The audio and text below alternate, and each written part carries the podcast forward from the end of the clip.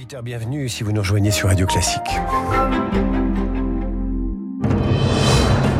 7h, 9h, la matinale de Radio Classique avec David Abiker. Et avec Virginie Fulpin pour le journal. L'aide humanitaire arrive à Gaza. Joe Biden a su convaincre Israël alors que la colère gronde dans le monde arabe.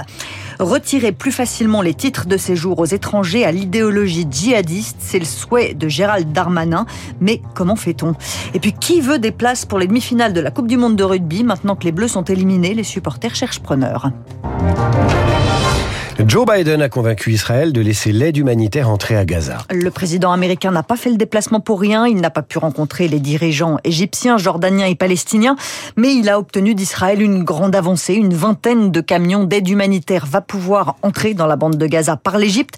C'est juste un premier pas pour Jean-François Corti, le vice-président de Médecins du Monde beaucoup encore d'interrogations. Est-ce que les conditions de sécurité vont être requises, et notamment la fin des bombardements, que ce soit au nord, euh, au sud Qui va pouvoir euh, rentrer?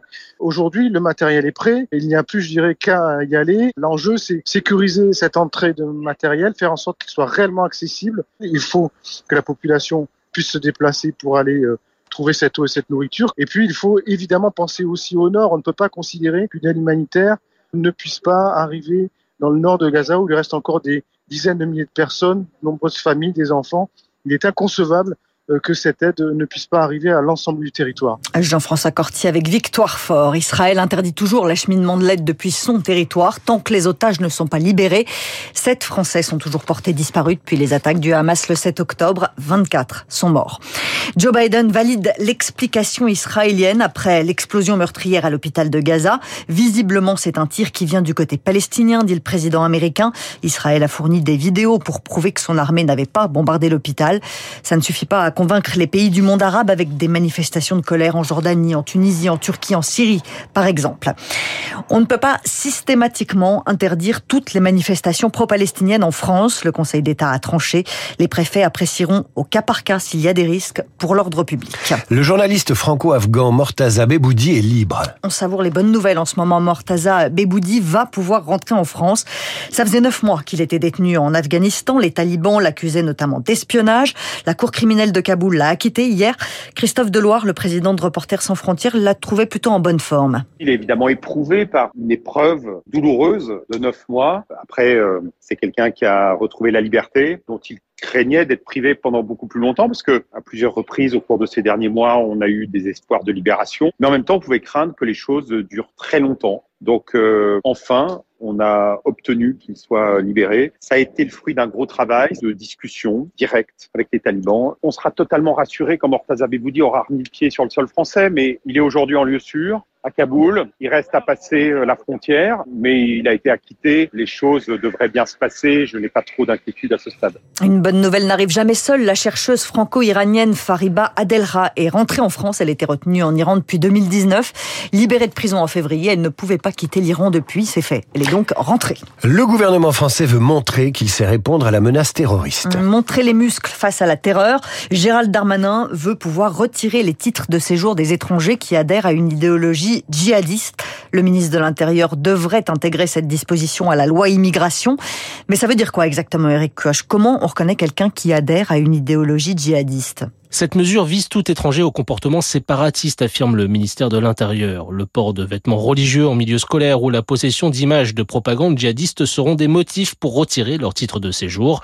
Des signes, mais en aucun cas des preuves d'une quelconque dangerosité, note le constitutionnaliste Jean-Philippe de Rosier. On ne peut pas s'appuyer sur de la simple suspicion, on doit s'appuyer sur des preuves, ce qui est le cas dans le cadre d'un procès, lorsqu'il y a une condamnation par un juge. Là, des mesures administratives peuvent être prises. En droit, même la possession d'images de propagande ne prouve rien, comme l'a affirmé le Conseil constitutionnel en 2020. Le couloir est donc étroit pour écrire un texte suffisamment solide. Néanmoins, Beauvau espère que la résurgence de la menace terroriste fasse pencher un Conseil constitutionnel éminemment politique, composé d'anciens ministres et élus.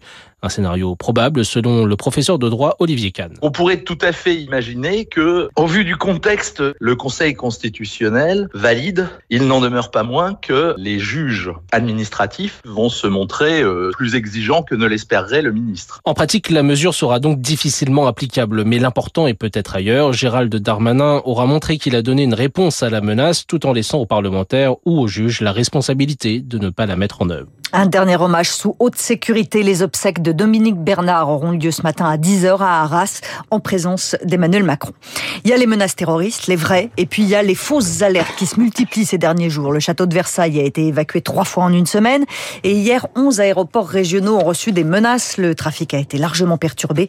Éric Dupont-Moretti euh, a prévenu les plaisantins au mauvais goût seront Une journée normale à l'Assemblée nationale hier, le 49-3 pour faire adopter le budget 2024 la partie recette et la France insoumise et le Rassemblement national qui déposent des motions de censure. C'est une maladie encore trop souvent ignorée. L'endométriose touche une femme sur dix en France, mais en moyenne on met 7 ans à la diagnostiquer. Ça peut changer. La start-up française Ziwig a élaboré un test salivaire pour réduire ce temps de diagnostic. Il devrait être commercialisé en 2024. Norbert Nabet est docteur en santé publique à. Qu'est-ce que ce test va changer pour les patientes Aujourd'hui, les professionnels de santé cherchent la symptomatologie clinique, hein, les douleurs euh, chroniques qui viennent avec les règles. Et ensuite, on a une exploration d'imagerie, hein, soit d'échographie, soit d'IRM. Bien souvent, l'imagerie euh, ne donne rien, la symptomatologie persiste. Et donc, le stade d'après, c'est la chirurgie. Il y a des femmes qui sont opérées à de nombreuses reprises à la recherche de la maladie. Et donc, ce test pourrait être utilisé, par exemple, en cas de symptomatologie présente et d'imagerie négative pour une femme qui s'apprête à subir une chirurgie. D'un point de vue pratique, il suffit de cracher dans le tube et de l'envoyer, soit de le remettre au laboratoire, soit de l'envoyer par la poste pour poser le diagnostic de cette maladie. Norbert Nabé avec Anna Huo. Nokia va supprimer 14 000 emplois dans le monde. Le géant finlandais des télécoms a vu ses bénéfices chuter. Imaginez, vous êtes fan du 15 de France, ça vous a fait mal de voir les Bleus éliminés en quart de finale Ah, de la oui. Coupe du Monde. Mais en plus, vous aviez pris des billets pour les demi-finales. Sans la France, ça vous tente moins et vous n'arrivez pas à revendre vos tickets. C'est ce qui arrive à Stéphanie.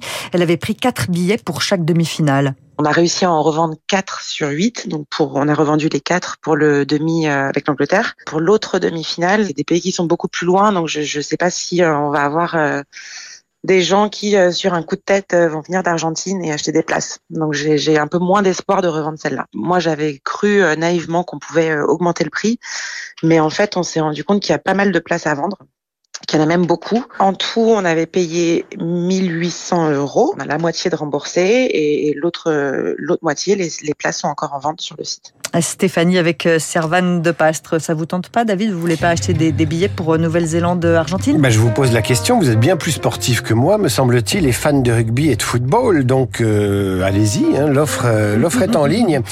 Le rappel des titres euh, à 8h30, on se voit demain, Virginie, dans un instant. Guillaume Tabar vous explique pourquoi Madame Borne a usé du 49.3 si vite pour faire adopter la première partie du projet de loi de finances Radio Classique.